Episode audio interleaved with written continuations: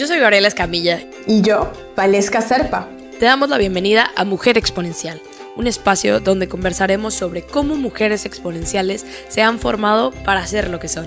Iremos desde lo interno a lo externo, porque poco se habla del camino para tener una vida exponencial. ¿Cuáles fueron los desafíos, heridas, tropiezos, golpes y algunas caídas que encontraron en el camino? Iremos a la parte más técnica de nuestras vidas, donde hablaremos de carrera, negocios, dinero y resultados. Luego nos volveremos a entrar en el mundo interior con nosotras mismas y con los demás. Entenderemos cómo crear comunidades de impacto social. Hablaremos de familias exponenciales, no perfectas, solo exponenciales. Conversaremos las características de una pareja exponencial. Miraremos la salud, la energía y la mente con un cristal magnificador. Llegaremos a la intimidad desatando todo el poder de nuestra sexualidad y energía creativa. Este es nuestro podcast. Prepárate porque estás a punto de descubrir las maravillas de una vida exponencial. Bienvenidos todos a un nuevo episodio de Mujer Exponencial. Estamos muy contentas porque es nuestra segunda entrevista y quiero darle la bienvenida a nuestra increíble co-host, Valesca. ¿Cómo estás? Bienvenida. Hola Gaby, ¿cómo estás? Muchísimas gracias por eh, presentarme. Estoy también muy feliz de estar aquí en nuestra segunda entrevista y pues muy contenta sobre todo de la persona que va a estar con nosotros, que es Ofelia Fernández. Y pues antes de que entremos de lleno en la materia, solamente quiero contarte a ti, Gaby, y a nuestra audiencia cómo conocí a Ofelia. Fue muy curioso y yo creo que todo fue gracias a la pandemia porque la verdad es que cuando empezamos a hacer cosas online y empezamos a, intercambiar y aparecer en los canales de otras personas, pues Ofelia en algún momento me vio, me vio hablando de, de, dinero, de abundancia, todo eso, y la persona que estaba organizando el evento me dijo, oye, hay una chica en mi comunidad que tiene un grupo de mujeres y que le gustaría que tú hables ahí. Le dije, perfecto, conéctame. Y ahí me conectó Ophelia y fue así como amor a primera vista. o sea, ese tipo de personas con las que conectas inmediatamente y hay, y hay como algo de energía, ¿sabes? Que vamos mm, eh, construyendo ambas y ha sido realmente increíble. He en su grupo varias veces y pues cuando yo le hablé de Mujer Exponencial desde hace mucho tiempo y le dije, vamos a relanzar Mujer Exponencial y tú tienes que estar ahí. Así que, Ofe, bienvenida. Ay, Valesca, muchas gracias. Sí, esas coincidencias de la vida que en algún momento sabemos que tenemos que coincidir. Y efectivamente fue conocernos y sentir que vibrábamos igual, porque pues yo me, llevo mucho por esta parte de, de la intuición, de la vibración y, y pues fue como que, ah, tú, tú eres de aquí, yo soy de allá, vamos a hacer algo, vamos a conocernos. Así mismo fue, fue esa coincidencia de vibración, de, de, intuición y pues aquí estamos, así que mm, Gaby, somos todas tuyas. Muchas gracias, Gaby. Me encanta esa parte de coincidir. No sé si vieron que se me fue el internet, pero todo bien, ya volví. Eh, me encanta esa palabra de coincidir porque esa palabra digo, siempre pienso en cómo conocí a Valesca y es, es, muy chistoso como el escuchar a alguien hablar en español o el simplemente como hacer un match entre los intereses puede como llegar a hacer muchas colaboraciones o mucho, mucho conocimiento. Entonces, vamos a empezar, Ofelia, y, y como saben, en nuestro programa tenemos varias secciones y vamos a empezar con la primera de crecimiento como mujer. Y empecemos con tu historia. ¿Quién es Ofelia Fernández? ¿Quién soy? Uf, ahora sí que voy a ir por etapas, ¿verdad? bueno, yo siempre me he considerado una mujer eh, en la búsqueda, una mujer aventurera, una mujer eh, en un principio, pues creo que como todas jóvenes, eh, con miedos, con miedos muy enamoradiza, muy enamoradiza de, de de la vida, de, muy curiosa. Em, entonces yo, yo me comienzo a, les voy a hablar desde que empecé mi carrera. Yo eh, estaba por escoger dos carreras, psicología y biología. Me encanta la naturaleza, me gusta, me gustan mucho los animalitos, las plantitas, y yo recuerdo que me iba a un parque y me daba por cazar animalitos y luego los disecaba. y los tenía, los tenía yo en un, montados en un, con alfileres y a veces me decía mi mamá, ay, te apestan tus cochinos animales, ya tíralos. Pero me encantaban los Quijotes, las abejitas. No tenía muchos, pero como que me gustaba ver ahí a mis animalitos, agarrarlos y plantitas las doblaba y las ponía en los libros para que se secaran las plantitas, las florecitas, en fin, ¿no? Esa es la parte amorosa de, de la cual les hablo, ¿no? Como, como enamorada también pues de los chicos, ¿no? Ya te empiezan a gustar los niños y etcétera. Bueno, total que decido por un viaje que hice a un lugar maravilloso que se llama Chacagua en Oaxaca. De verdad que algún día si tiene oportunidad de conocerlo. Es un lugar eh, donde hay una laguna y, en algún momento se junta la laguna con el mar y la gente eh, pone al sol. Imagínense el calor que hace que los pescados los ponen al sol para que se cosan. Entonces tú te comes el pescado fresco cocido al sol, delicioso. Nada, con un poquito de, sal de mar que le ponían. No, bueno, en la noche la bioluminiscencia era impresionante, hagan de cuenta que se veía reflejado el cielo en el, en el mar. No, no, no, y ahí fue cuando dije, quiero estudiar biología. Yo quiero estudiar biología. Estudié biología, no me arrepiento de la biología, pero eh, después eh, pues me llega el, amor, el amor, eh, eh, ese amor ciego, ¿verdad? Y digo, pues me caso y ya saben, el cuento de, el amor para toda la vida y el amor hasta hacernos viejitos y ta, ta, ta, ¿no? Bueno, total que eh, termino mi carrera y mi papá me dice, no, tú no vas a seguir, ni siquiera te vas a titular. Y dije, ah, ¿cómo caramba? No, claro que me voy a titular.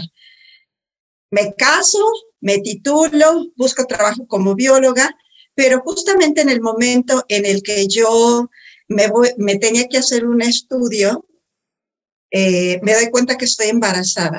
Entonces, tuve que renunciar a ese trabajo porque ya no me pude hacer ese estudio, porque antes se requería un estudio de radiografía para que no estuvieras embarazada y pues como ya estaba embarazada ya no pude, tuve que renunciar, ¿no? Tuve que renunciar a ese sueño profesional por, por ser madre, ¿sí? Entonces ahí la vida me cambió y en lugar de entrar a un, a un trabajo de tiempo completo, eh, que era el trabajo en ese momento ideal para mí, me dediqué a dar clases, ¿no? Para tener un tiempo para mi hija y un tiempo para, para mí, porque siempre les repito, me ha gustado estar en la búsqueda y hacer algo, hacer cosas.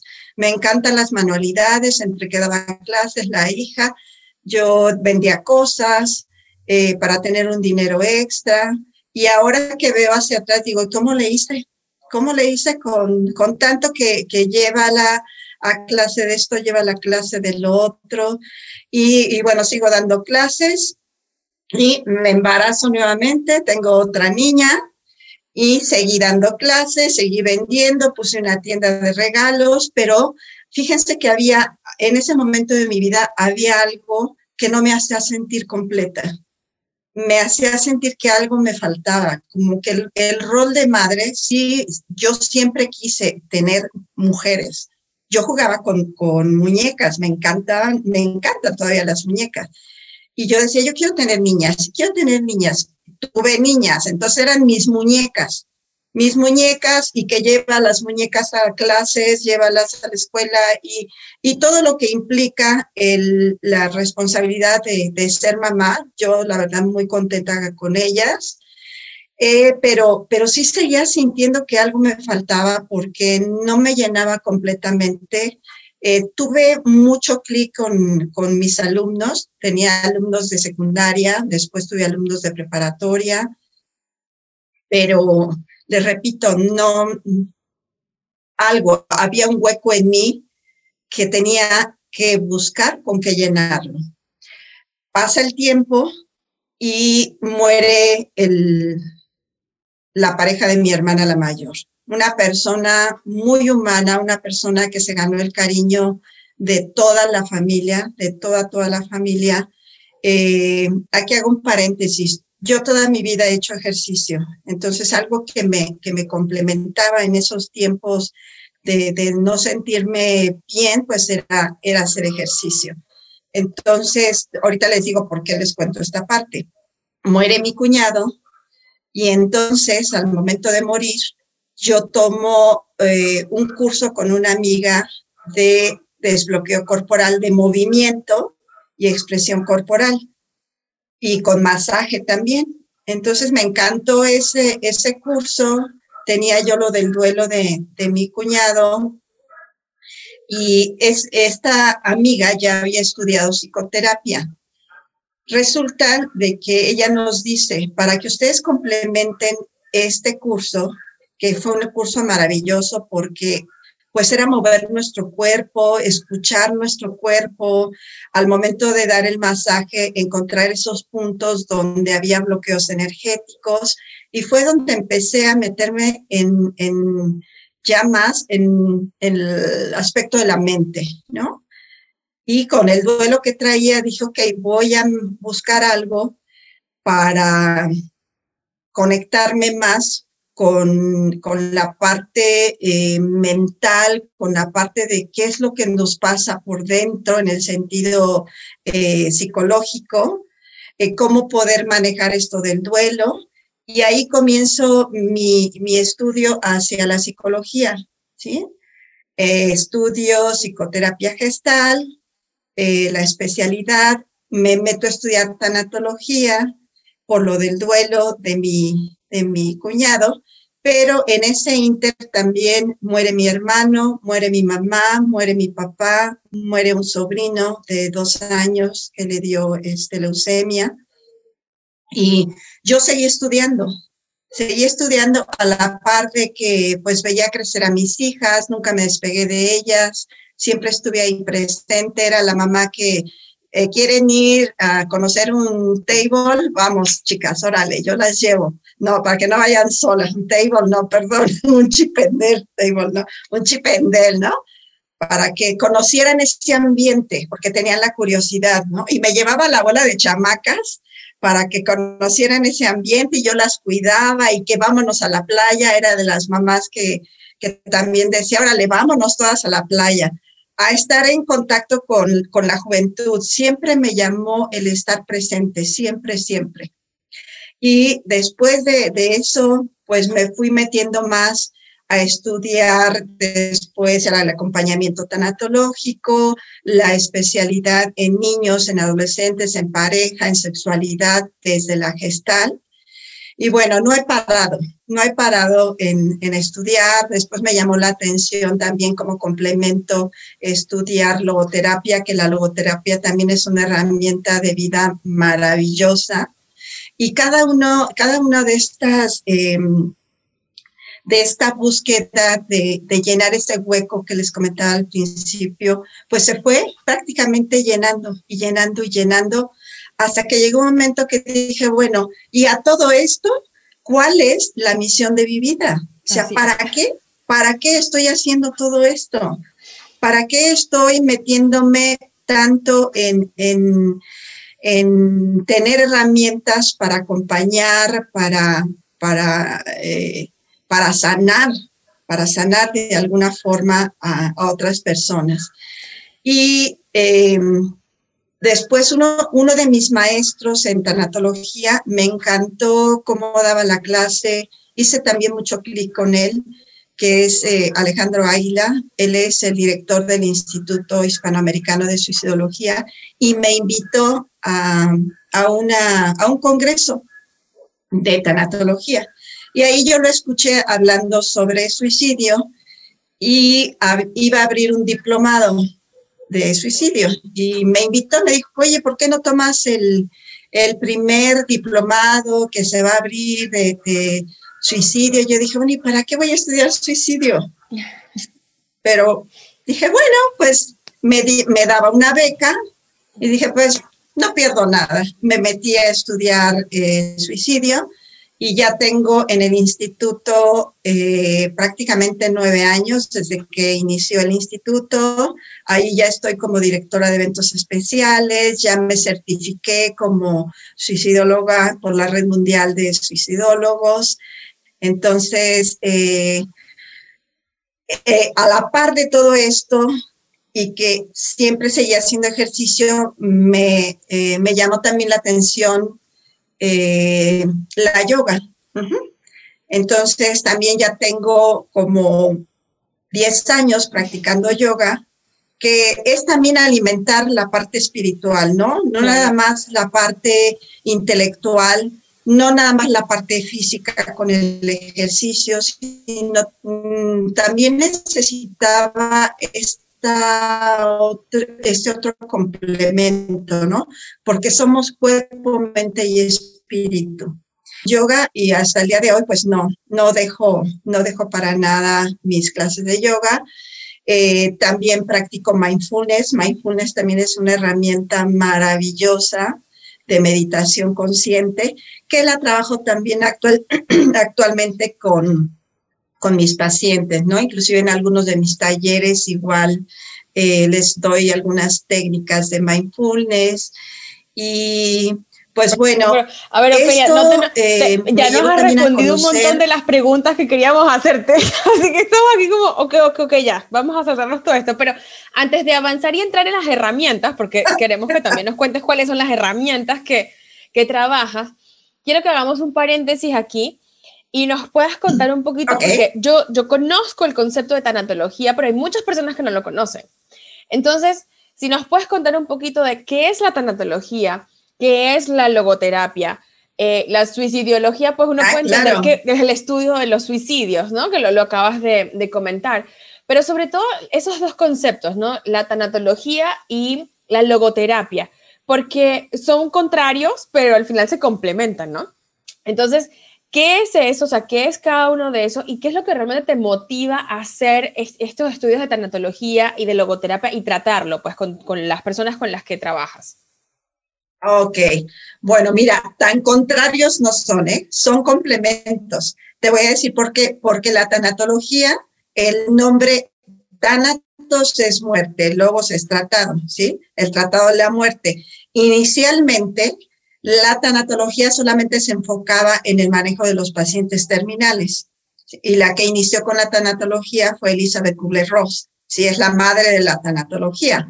Pero conforme fue pasando el tiempo y se veía, por ejemplo, las necesidades que tienen los pacientes terminales de atención, de, cariño, de acompañamiento. Y eh, más allá de eso, lo que los pacientes terminales muchas veces llegaban, llegaban o llegan inclusive actualmente a decir, y si hubiera hecho esto, si hubiera aprovechado lo otro, eh, cómo desperdicié mi vida, eh, quisiera tener un poco más de vida para, eh, me encantaría el tiempo que me queda hacer esto, hacer lo otro. Y entonces de ahí surge también esta parte de la tanatología, de no solamente trabajar el preparar a la persona para, para morir, sino este tiempo que te queda de vida es vida. ¿Y qué vas a hacer con esta vida que te queda? Y la reflexión aquí es, tenemos que esperar hasta el momento de nuestra muerte, si es una muerte anunciada, para hacer lo que hemos venido posponiendo a lo largo de nuestra vida. O sea, necesitamos eso. Y es una pregunta que hoy por hoy en esta pandemia está presente este confinamiento y las muertes que, muchos de nosotros hemos vivido alrededor nos hace pensar en nuestra vulnerabilidad, en que pues somos, somos vulnerables ante, ante, una, ante un virus que está por ahí y que como podemos salir adelante, a lo mejor no salimos adelante porque si nos dejamos dominar por el miedo, también el que nos domine el miedo hace que nuestras defensas se depriman hacen que nuestras defensas bajen. Entonces somos presa fácil. A lo mejor no vamos a morir por la enfermedad, pero vamos a morir de miedo, ¿no? Entonces, eh, es una forma eh, ya diferente de ver la tanatología porque se enfoca realmente en la vida. Mientras haya vida, hay que seguir eh, disfrutando en la medida que se puede, ¿no? Al paciente se le da calidad de vida. Al paciente no hay que verlo como, como que, pues ya hay que ir preparando todo porque ya se va a morir, no. No, no, no, hay que, hay que, la persona que tenga una muerte digna, la persona eh, debe de disfrutar eh, sin dolor hasta el último instante de su vida, ¿no? Cuando son muertes em, inesperadas, bueno, ya es otra cosa y sería meternos mucho en este tema, pero la tanatología, les repito, hoy por hoy no se enfoca nada más en este tipo de muertes, sino que a lo largo de nuestra vida también vivimos muchas pérdidas. Desde el momento en que el bebé nace o sale del vientre de su madre, esa es una pérdida de la madre y del hijo. Entonces, vean cómo a lo largo de nuestra vida, pues sí, va habiendo muchas. Cuando el niño eh, eh, comienza a caminar o la niña comienza a caminar, también es una pérdida, porque pues ya la madre ya no puede traerlo todo el tiempo, o el padre, los niños ya quieren andar caminando. Eh, cuando van al kinder es otra pérdida, los, los papás, ay, mi niña, mi niña, ya se va a ir al kinder, es otra pérdida. Cuando los hijos crecen, cuando se van de casa, el nido vacío, cuando nos casamos y dejamos la casa de los padres, cuando dejamos de ser eh, niños pasamos a la adolescencia, dejamos de ser adolescentes y somos adultos jóvenes. O sea, entonces démonos cuenta que la vida es un, es, un, eh, es un cambio. La vida no es constante. Eh, Podríamos decir que la vida es una constante pérdida. Exacto, la vida es una constante pérdida. Así es, exacto. Nunca me había puesto a pensar de, cuando dejas de hacer algo, es una pérdida. O sea, desde el caminar, el ser adolescente. Entonces, y, te quiero agradecer por toda esa presentación, porque creo que nos has hecho reflexionar a más de una persona aquí, quien nos está escuchando, la, la relación que tenemos con la palabra pérdida, porque muchas veces lo, digamos, extendemos a un concepto. Y, Ofelia, me gustaría que empecemos esta sección un poco de, de expertise, ¿no? De, tu conocimiento y la experiencia que tienes y empezando por esta pregunta de, de cómo le haces tú para trabajar con temas que para la sociedad, y no quiero decir como solo la mexicana, creo que todos los países, no es tan fácil de lidiar con estos temas. ¿Cómo sí, les comento. Primero, les hablo un poquito de logoterapia porque se quedó en el aire y van a decir, bueno, ¿y qué pasó con la logoterapia? Sí, ¿verdad? ¿Qué pasa rápidamente? Es que la tanatología es tan impresionante. O sea, deberíamos hacer varios episodios, uno para la tanatología, otro para la logoterapia, pero vale, vale. Se queda para una Sí, sí, sí, sí, pero ahorita, ahorita son como pequeños flachazos, ¿no?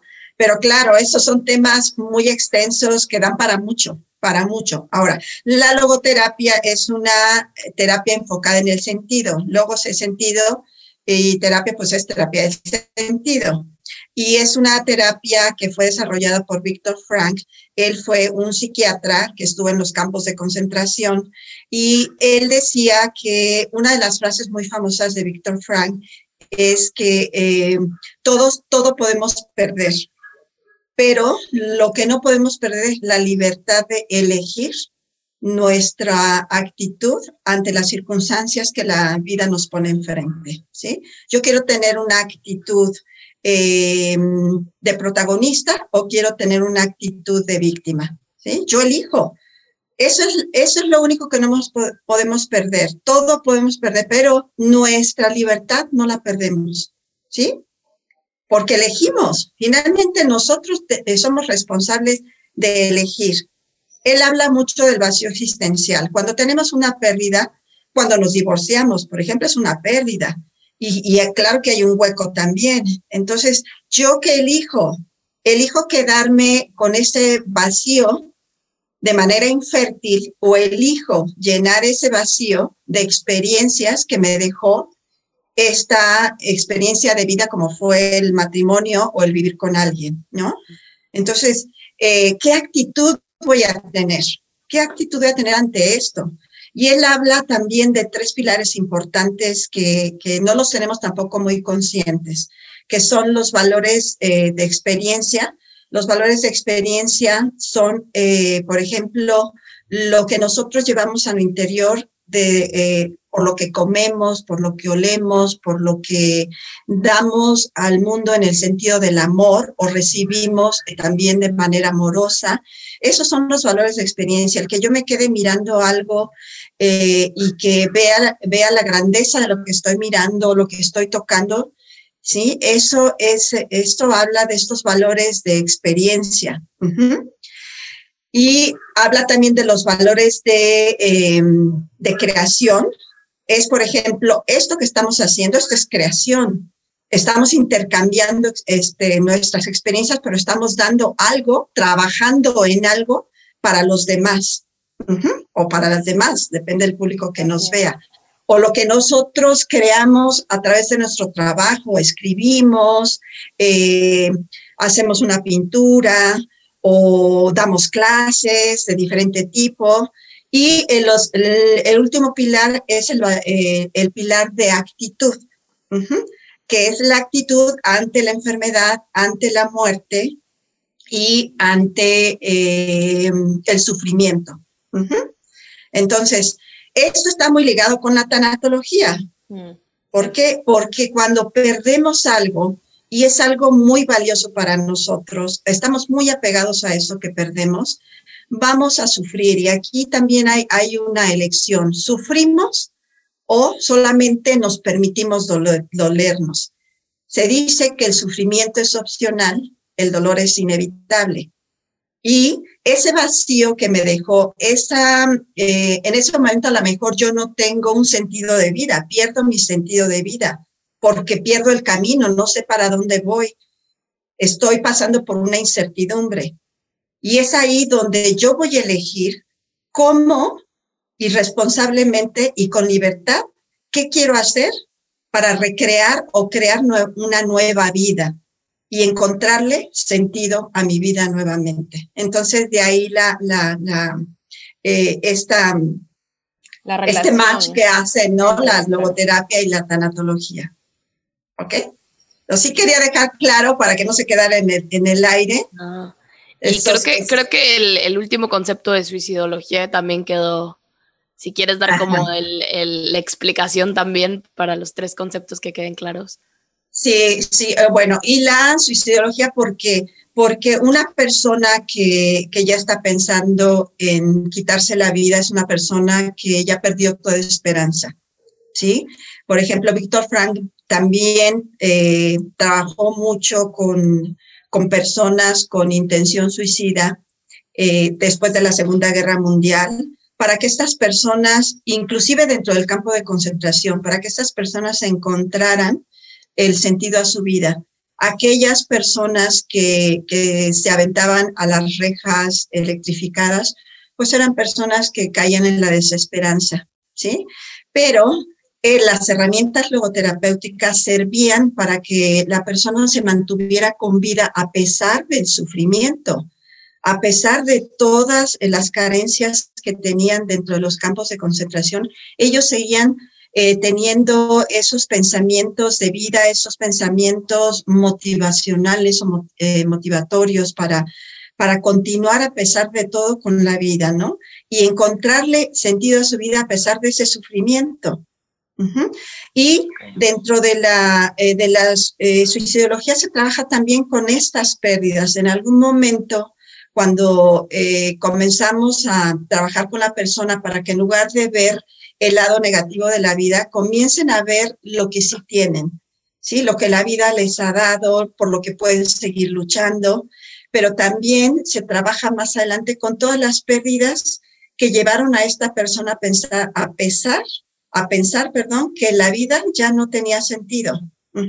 Entonces vamos a hacer un cambio de pensamiento de eh, desesperanza a esperanza y motivación. ¿sí? Entonces por eso estas tres, eh, em, estas tres eh, ramas del ramas, no, ¿cómo le puedo decir? Esas tres enseñanzas. esas tres enseñanzas. esas tres enseñanzas van de la mano van de la mano para qué? Para decirle un sí a la vida desde diferentes aspectos, ¿no? Desde diferentes eh, eh, visiones, pero que al final se enfocan en qué? En el ser humano, en la vida del ser humano, lo valiosa que es nuestra vida y que la vida se acaba hasta que se acaba. Y que tenemos que obtener también a lo largo de nuestra vida en las crisis las experiencias, o sea, sacar lo positivo dentro de lo negativo. ¿Para qué? Para seguir adelante y quizá nosotros podamos ser también un ejemplo de vida para otras personas que estén pasando por una situación similar. Porque podemos hablar desde lo que nosotros vivimos o desde las herramientas que ya tenemos. Exactamente. Pero entonces, ¿cómo? Ahora. Eh, o sea, con lo que te dijo, mm, con lo que te preguntó Gaby hace un ratito, ¿no? O sea, ¿cómo hacemos para trabajar estos temas en la sociedad? ¿O cómo haces tú para trabajar en la sociedad? Porque de repente, eh, Gabriel y yo, como decíamos al principio, ¿no? no estamos muy familiarizadas, o sea, con el tema de tanatología, eh, logoterapia, como lo estás tú, o como lo está una persona que, que realmente conoce del tema. Y, al final es algo en lo que la gente le tiene aversión, o sea, a nadie le gusta hablar de la muerte, es como que, eh, o sea, yo recuerdo muchas amigas, no sé si te ha pasado, Gabriela, pero amigas en el pasado, familiares y todo, que, que uno le pregunta así como que, oye, ¿cuál, ¿cuál es tu plan para cuando esta persona se muera? Y es como que, ¡Ah! no, no hables eso, no digas eso, que eso nunca va a pasar. Y es como, oye, pero tú te, das cuenta que todos vamos a morir, ¿no? No, todo el mundo va a morir, menos mi mamá, mi hermano, yo. Eso me lo dijo una amiga una vez y yo dije, ay, pobre, la quiero mucho, pero no, no, no puede ser, ¿no? Sí, ¿sabes, ¿sabes qué pasa? Bueno, ¿saben qué pasa? Que no tenemos una cultura de la muerte. Y como lo dije al principio, finalmente en la vida eh, la muerte nos está acompañando todo el tiempo, pero solamente pensamos en muerte por, en nuestra muerte final. Pero si lo vemos desde lo que yo les he estado comentando, pues la muerte siempre está, porque la vida está llena de principios y finales. La vida son ciclos. Y nosotros como seres humanos, pues tenemos un nacimiento e irremediablemente tenemos un momento de muerte que no sabemos en qué momento va a llegar. Y en lo que debemos de pensar, de tener conciencia, es que eh, mañana quizá ya no esté aquí. Entonces, ¿por qué no aprovechar lo que la vida me está dando hoy y disfrutarlo al máximo? Y no estar posponiendo para mañana como, como aquellas personas que, que atesoran y atesoran y atesoran y de repente eh, tienen un accidente o quedan parapléjicos o quedan vegetales o pierden alguna parte de su cuerpo o ya no pueden seguir trabajando como seguían trabajando. Entonces, todo puede suceder porque todos en esta vida eh, estamos vulnerables y el evitar hablar del tema no va a ser que esto no suceda. ¿Sí o no? El evitarlo no va a ser que esto suceda. sigue existiendo. Sigue existiendo, siempre debe existir, siempre. Y cuando nos enfermamos, ahí es donde tocamos, les repito, esta parte vulnerable y decimos, ¿y qué tal si es una enfermedad mortal? ¿Y qué tal si esto? ¿Y qué tal si el otro? ¿No? Entonces, eh, esa es donde les vuelvo a repetir, se nos simbra el mundo y queremos hacer mil cosas.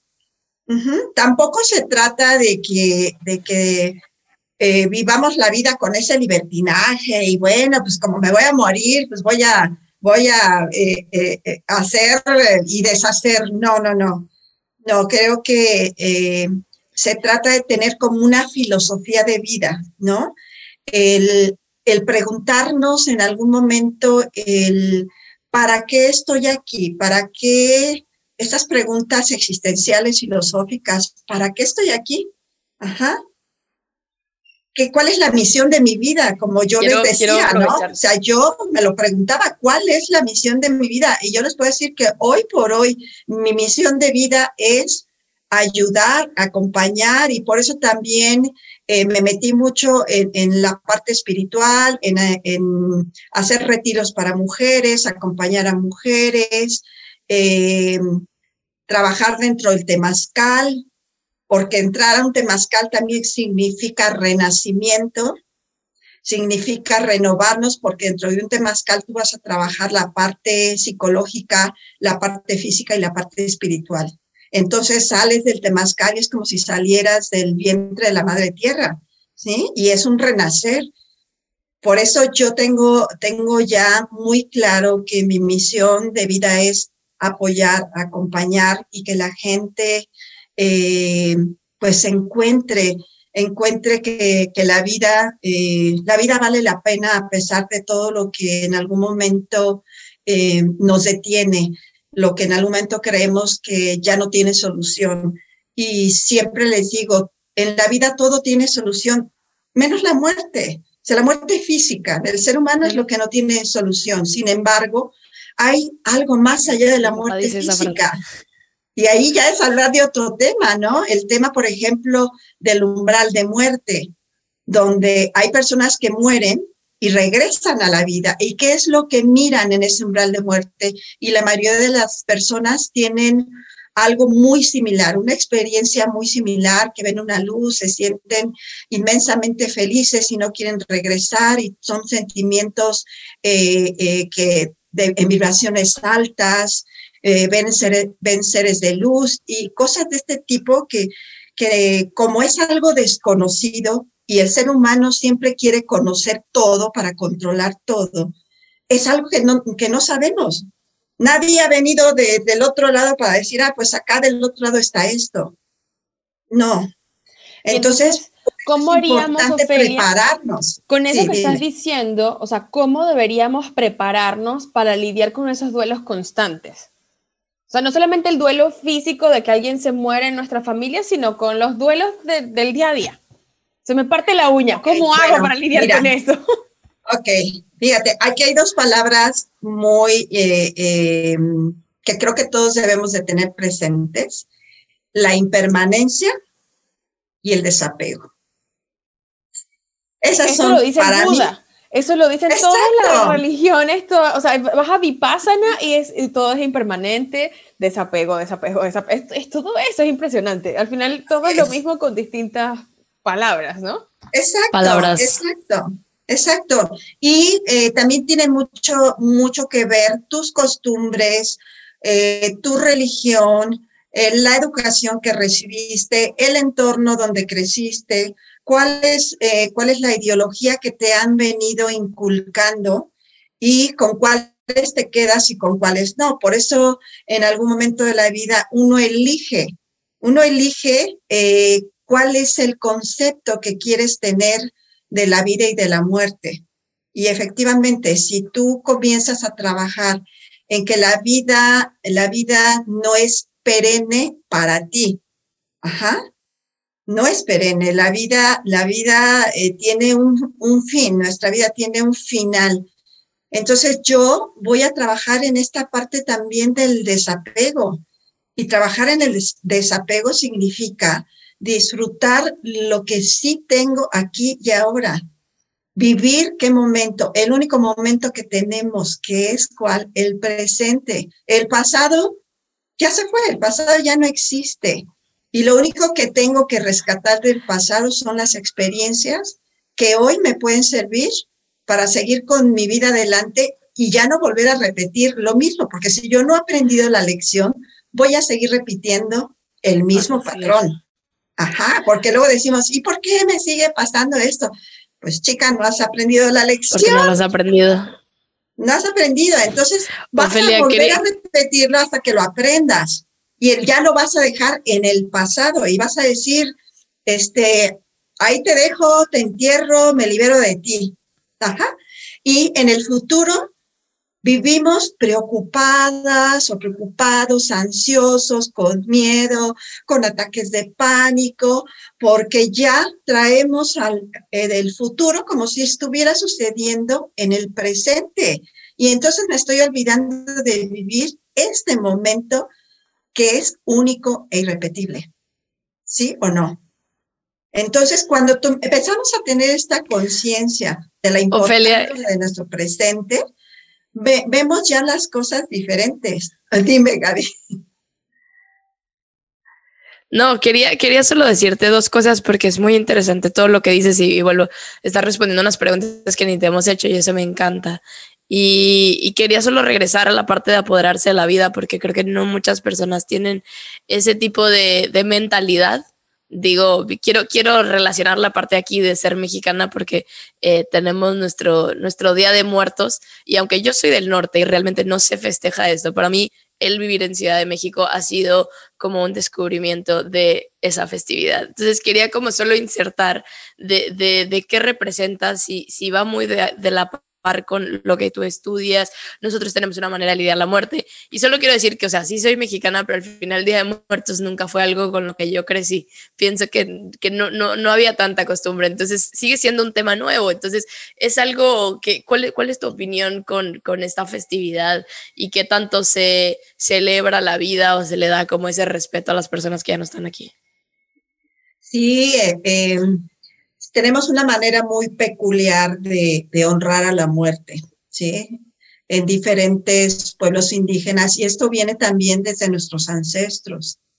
El Mictlán era, es el lugar de los muertos. Si ustedes conocen o han ido a Teotihuacán, es el, es el, el, lugar por donde pasaban los muertos. Inclusive eh, ahí hay, eh, ya en las piedras, eh, ¿cómo se llama? Este, calaveras, ajá, hay calaveras. Entonces, eh, la muerte siempre ha sido una, una parte importante, les repito, desde los ancestros, que se, se venera la muerte.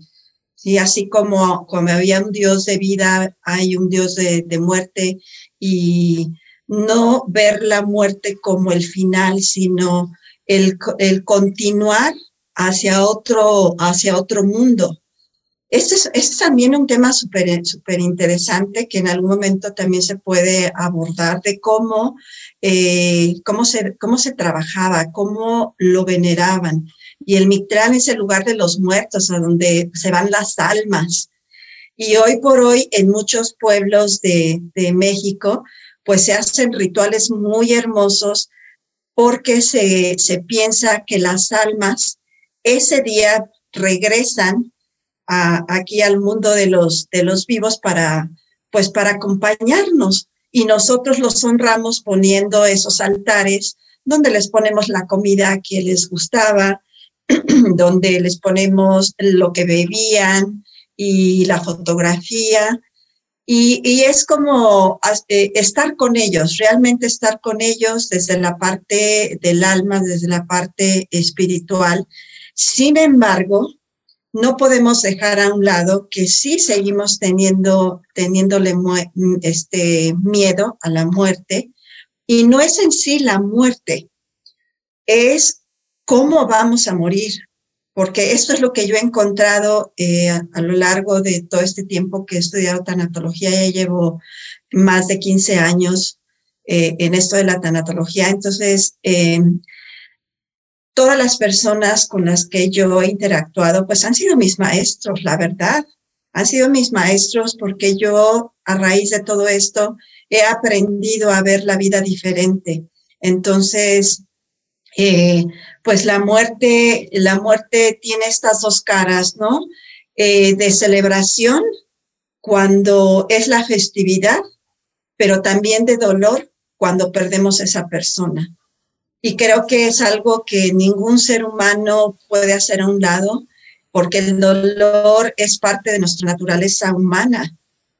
Y, como parte de nuestra naturaleza humana, pues hay que, hay que dejarnos sentir, como nos dejamos sentir esa alegría cuando hay cosas lindas, pues también debemos darnos de llorar, de, de, de sentir tristeza, de, de dolernos por la pérdida, pero en su momento sí honrar, como se hacen estas festividades, a todas esas almas que ya, eh, que ya no forman parte de este mundo terrenal. ¿No? Y son festividades muy hermosas, muy emotivas, donde se canta, donde se hacen rezos, donde se ponen velas, las flores de cempasúchil. Y esta película de Coco es una película muy, muy de, nuestra, de nuestras creencias, ¿no? Muy de nuestras raíces. Y quien no la haya visto, pues yo les invito a que, a que la vean. Sí, todos los años la veo. con esto contesto tu pregunta. Sí, sí. Oye, sí, sí contesté tu pregunta, Gaby. sí, creo que es que Gaby tiene un delay en este momento, pero sí, mm, bueno, ahí la, ahí la vemos. Em, justo te quería preguntar, Ofelia, porque estás hablando del tema de la identidad, ¿no? Y ahí saltamos, por eso Gabriela saltó a, la, parte del Día de Muertos, ¿no? De cómo nos identificamos nosotros con estos procesos de la vida, los procesos de la muerte, ¿no? Y cómo, bueno, en México lo, lo celebran de cierta manera, pero si, si hablamos de, o sea, tomándome, vamos a decir, del tema de la identidad, este, mm, creo que quisiera saber más bien cuál es tu identidad como mujer ¿ok? Porque pues ya te conocemos, Gabriela estuvo viendo tu trayectoria, yo también, estamos viendo, o sea, las cosas que estás haciendo y, y pues así como dije al principio, eh, pues para nosotras eres una mujer exponencial, ¿no? Entonces, ¿cómo te puedes identificar tú con ese concepto de mujer exponencial? Y solo quiero que sepas que este es un espacio donde puedes echar flores, ¿ok? Donde aquí se vale hablar de uno, porque también eso es otra cosa como tabú en la sociedad de que no podemos hablar de nosotras mismas, pero ¿qué crees que te hace a ti pues esta mujer exponencial. No solamente por, por, lo que haces, por tu trabajo, sino por lo que eres. ¿Qué te hace, qué te convierte en una mujer exponencial? Mira, pues creo que lo que me convierte en una mujer exponencial es mi, eh, mi amor por la vida. Mi amor por la vida, eh, el, el ser curiosa, el ser curiosa, el siempre estar buscando más allá de lo que, de lo que está ante mis ojos. Ajá, o sea, no me quedo nada más con lo que veo o con lo que me dicen, sino, como lo dije al principio, eh, soy curiosa y busco como, como la raíz de, de, de las cosas como darle un sentido a, lo que se me presenta y eso me hace ser esta mujer exponencial porque finalmente me estoy expandiendo, yo lo veo como una expansión de mí misma, no quedarme en mí, sino abrirme hacia el mundo, abrirme hacia los y las demás y compartir. Si yo tengo algo que le puede servir al otro, eh, ¿por qué no dárselo? Y también es, eso es algo que yo lo comento eh, mucho con mis alumnos, porque pues también doy clases y les digo, ustedes me pueden pedir lo que quieran. Hay personas que dicen, yo no voy a dar mi presentación porque me costó mucho trabajo hacerla y es de mi autoría. Y yo me quedo pensando, a ver, si yo me muero, ¿qué va a pasar con lo que yo hice de mi autoría? pues va a quedar en el olvido. Entonces, yo tengo todo lo que he hecho para compartirlo. ¿sí? Yo me expando para que mis conocimientos, para lo que yo he aprendido, para lo que tengo como material, que, digo, yo se los doy, no me importa, yo sé lo que sé y sé que alguien que vaya a replicar mi presentación no va a decir lo mismo que yo, se puede ir guiando por lo que está la presentación, ¿verdad? Pero cada quien le echa, cada quien le echa su feeling, ¿no? Eh, yo digo cada quien le da su toque. O sea, al final nosotras todas, aquí las tres que estamos en esta conversación y las personas que nos están escuchando, somos un canal de comunicación.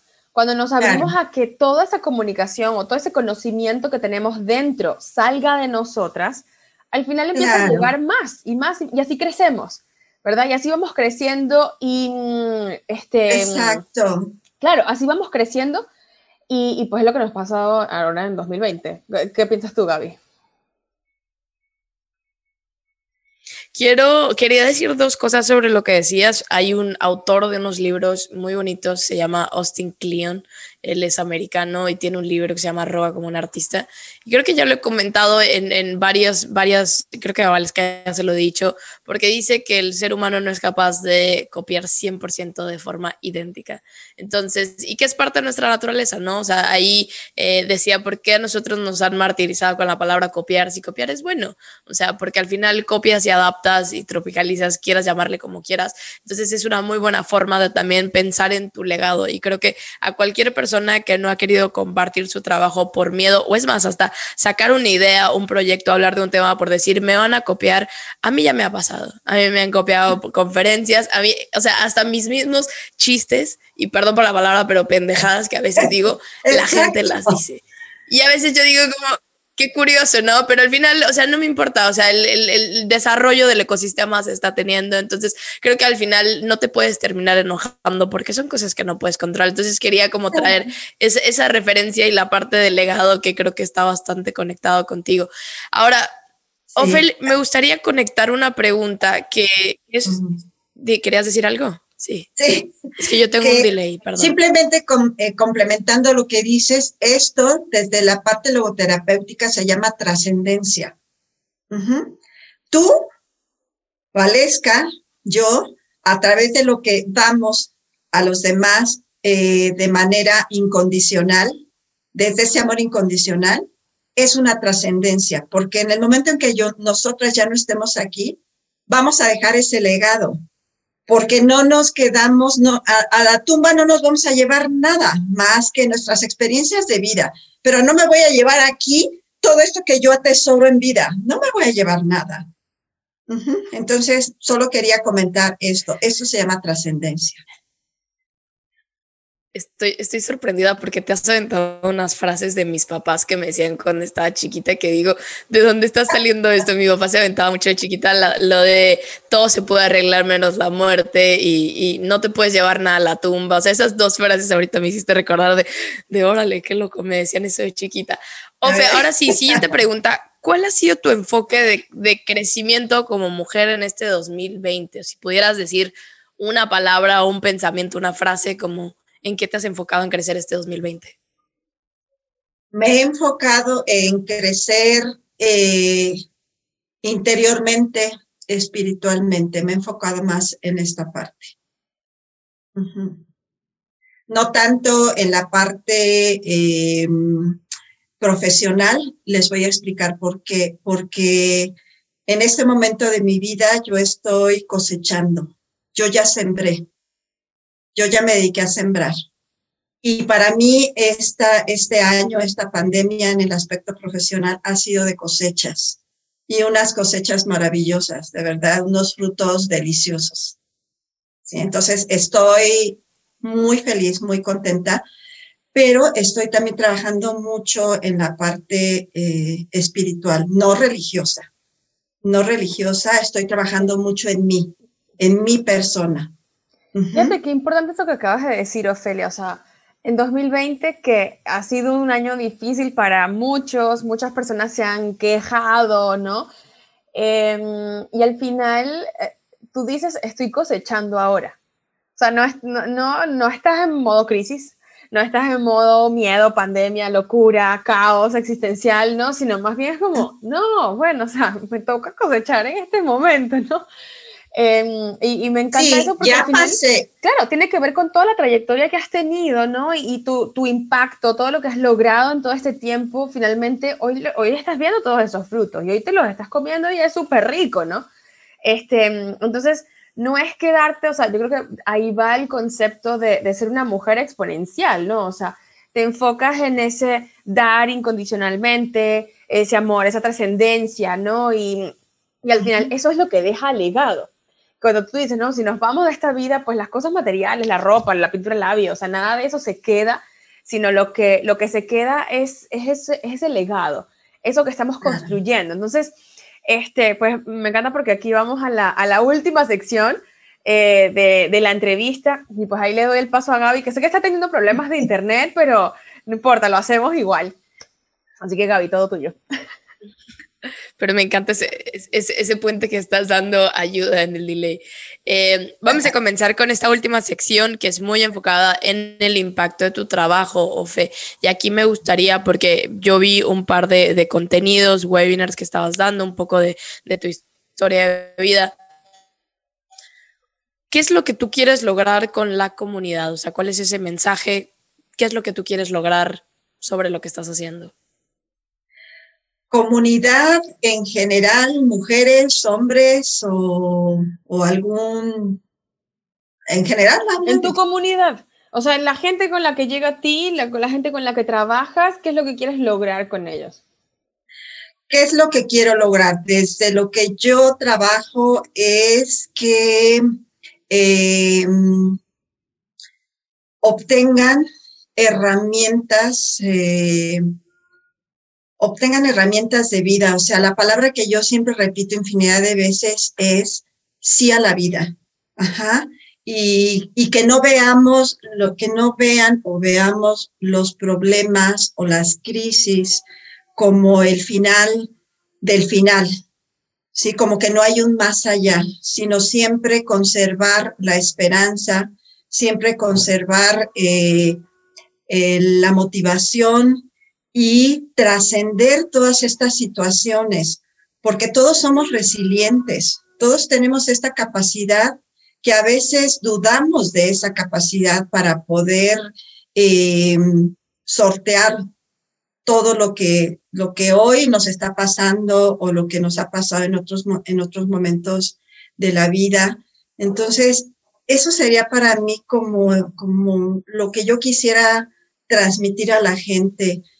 No se den por vencidos, no se den por vencidos, siempre hay una lucecita al final de toda esa oscuridad, siempre hay una luz, siempre hay una luz y no quedarnos con que no puedo hacer nada. Si yo no puedo solo o no puedo sola, habemos personas que podemos escuchar, que podemos orientar.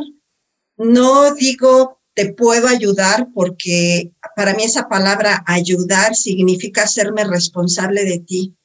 Yo no me voy a hacer responsable de ti. Yo te voy a acompañar para que tú encuentres el camino hacia el cual te quieres dirigir ¿Sí me explico? Sí, sí, claro que sí. ¿Sabes qué me encanta, Ophelia, lo que acabas de decir? Ese sí por la vida. O sea, porque ese sí por la vida te puede llevar a muchos, a muchos resultados, ¿no? O sea, te puede llevar por muchos caminos y a muchos resultados. Y una de, la una de las preguntas que hacemos aquí en Mujer Exponencial es, em, si hablamos de ese resultado, ¿no? Eh, te puede llevar al éxito, te puede llevar a generar impacto. Entonces, o sea, ¿cuál es la diferencia para ti entre éxito e impacto y por cuál trabajas tú? O sea, si tú dirías, bueno, yo le digo sí a la vida, ¿es para tener éxito o para generar impacto? Yo me voy más por el impacto, porque el éxito lo puedes tener en diferentes momentos de tu vida, dependiendo lo que signifique, para ti el éxito. Yo, yo eh, me caso más con la palabra impacto, con lo que significa el impacto. El impacto es lo que tú le vas a dejar a los demás, lo que tú, eh, lo que la persona va a tomar de ti, que le puede servir una palabra, una sonrisa, un apapacho, un abrazo. Eh, si estás dando una conferencia, ¿qué de esa conferencia le impactó a esa persona? que lo va a poner en práctica en su vida. Y al ponerlo en práctica en su vida, pues puede tener diferentes momentos de éxito. El éxito yo no lo veo como un final, sino lo veo como diferentes momentos de vida en el que puedes ser exitoso en diferentes aspectos de tu vida. Y el impacto, pues es, ¿qué me quedo yo con lo que estoy recibiendo del exterior? ¿Qué me impacta a mí? ¿Qué me sirve a mí? O que no me sirve, también me puede impactar de manera negativa, pero algo me está provocando a mí. ¿Sí? Y es algo que se va a quedar dentro, dentro de mí, si yo lo quiero de manera positiva. Y si no, pues simplemente lo, lo rechazo. Excelente. Pues para mí también es impacto, Ofelia. Me encanta eso. Gaby, ¿y tú? ¿Éxito o impacto? Iba, iba a decir impacto completamente, pero es muy interesante cómo cada persona que hemos entrevistado tiene diferentes perspectivas de lo que significa. O sea, lo explicó de manera tan diferente como lo veía Lucy en la entrevista pasada. Entonces, me gusta mucho escuchar porque al final es desde la voz de la experiencia que están contando lo que significa éxito e impacto para ellos. Sí. Eh, me gustaría irnos con la última pregunta. Ah, es que. Si quieres comentar. tú, hablo yo. hay un delay. Tú, puedes. se confunden las voces. Sí, eh, ¿Tomo la palabra? Sí, sí, sí, dinos. Sí, ok. Bueno, lo que, lo que quiero comentar es que eh, efectivamente, dependiendo de este, tu experiencia es cómo vas a contestar. Y quizá para muchos lo que yo estoy diciendo se escuche como muy romantizado, ¿no? Como decir, ay, tú estás como muy romántico todo lo que tú dices. Pero créanme, créanme que no es, no es, eh, no es nada más verlo desde la parte linda. Hay muchas cosas detrás, muchas cosas detrás, como lo mencioné hace un rato, eh, que hay que trabajar. El ser humano se tiene que trabajar, tiene que tomar el toro por los cuernos y decir, eh, voy a, desnudarme a mí mismo o a mí misma para poder eh, solucionar, para poder soltar todos estos demonios o todo esto que me está estorbando. Es un trabajo interno muy fuerte.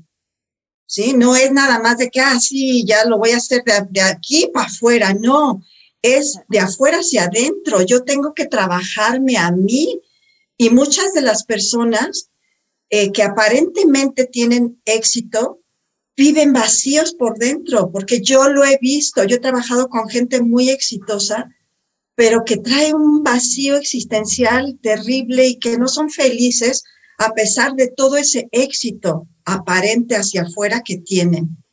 Entonces, yo hablo más allá, hablo más allá de lo que es el ser humano desde su interior.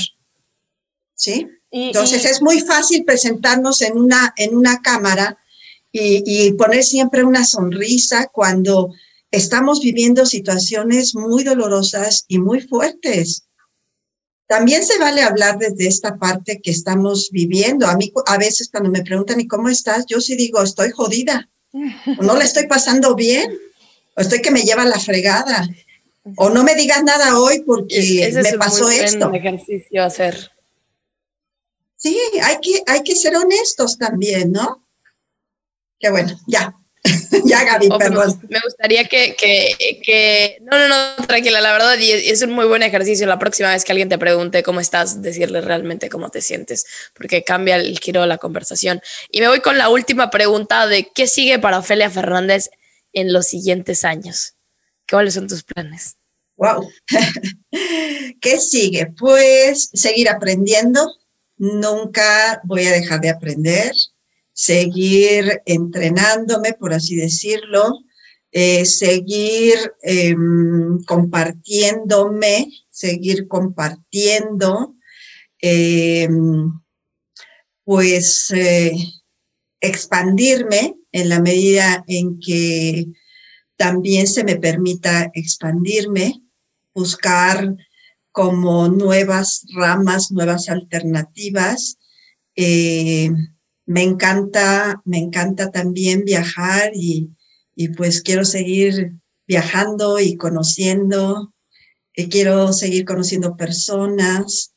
Eh, pues me veo, me veo en este punto de, de, mm, no quiero hablar de autorrealización, pero sí sentirme, seguirme sintiendo eh, plena. Porque hoy por hoy, pues prácticamente mi vida es, es para mí, es para mí. Y para mí y para lo que tengo de aquí para allá para compartir. Entonces, seguir en esta... Sabes que, pues, primero que nada quiero agradecerte de verdad de haber aceptado la invitación de participar con nosotras en, Mujer Exponencial. Y me encantan estas entrevistas. Aquí le estoy escribiendo a a Gaby ya nos estamos escribiendo por interno, así como que esto es maravilloso porque eh, al final logramos conocer a las personas, conocerte a ti mucho más profundo. O sea, cuando compartiste con nosotros, y te lo agradezco, ¿no? Al, principio del programa que dijiste cómo llegaste a la tanatología, o sea, estudiar la muerte porque tuviste la muerte de, pues, de tu cuñado y después en el mismo tiempo una serie de muertes muy, muy cercanas a ti que no es fácil, o sea, no es fácil.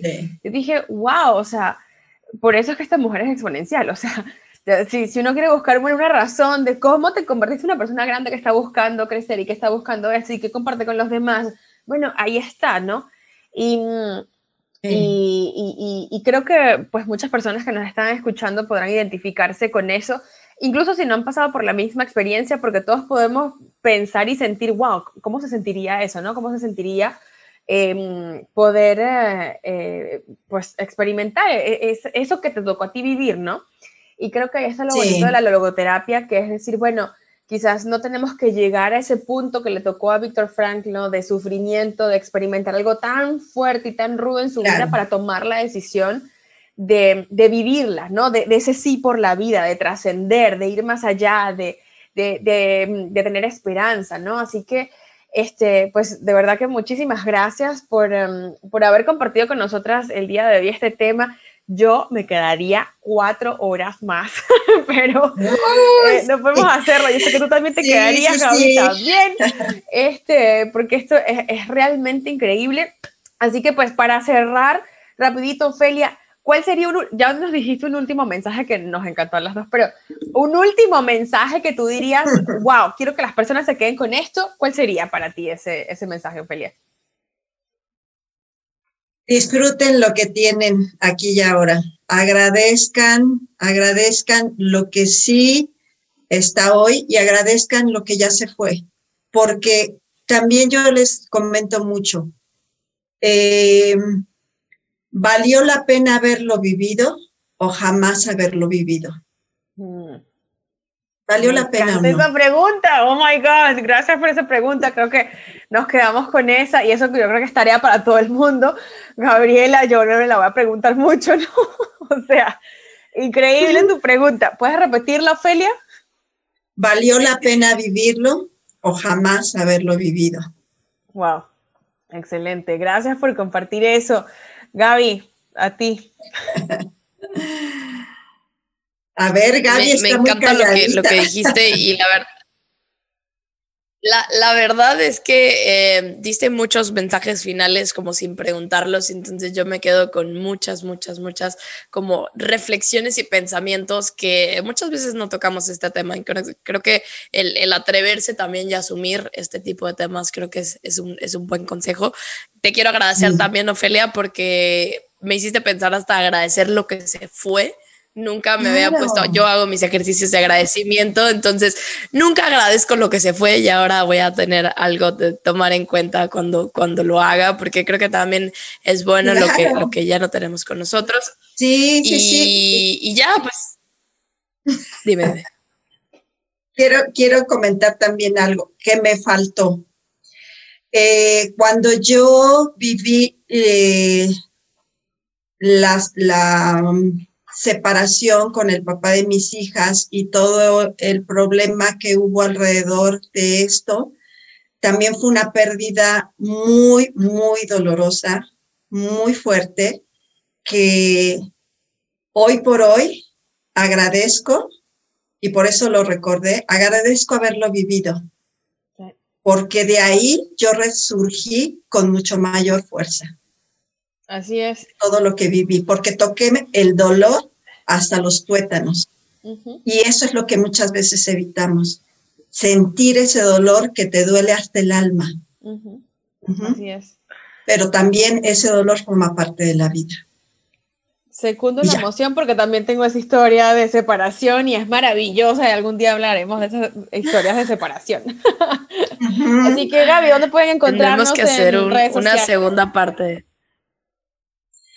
Quiero solo decir que probablemente haya una segunda, tercera o cuarta parte de este episodio. Entonces, esperemos eh, estas, estas segundas partes. Como mensajes finales, nos pueden encontrar en redes sociales como Mujer Exponencial. Recuerden que tenemos una comunidad de Patreon que van a tener contenido, como digamos, eh, exclusivo para la comunidad.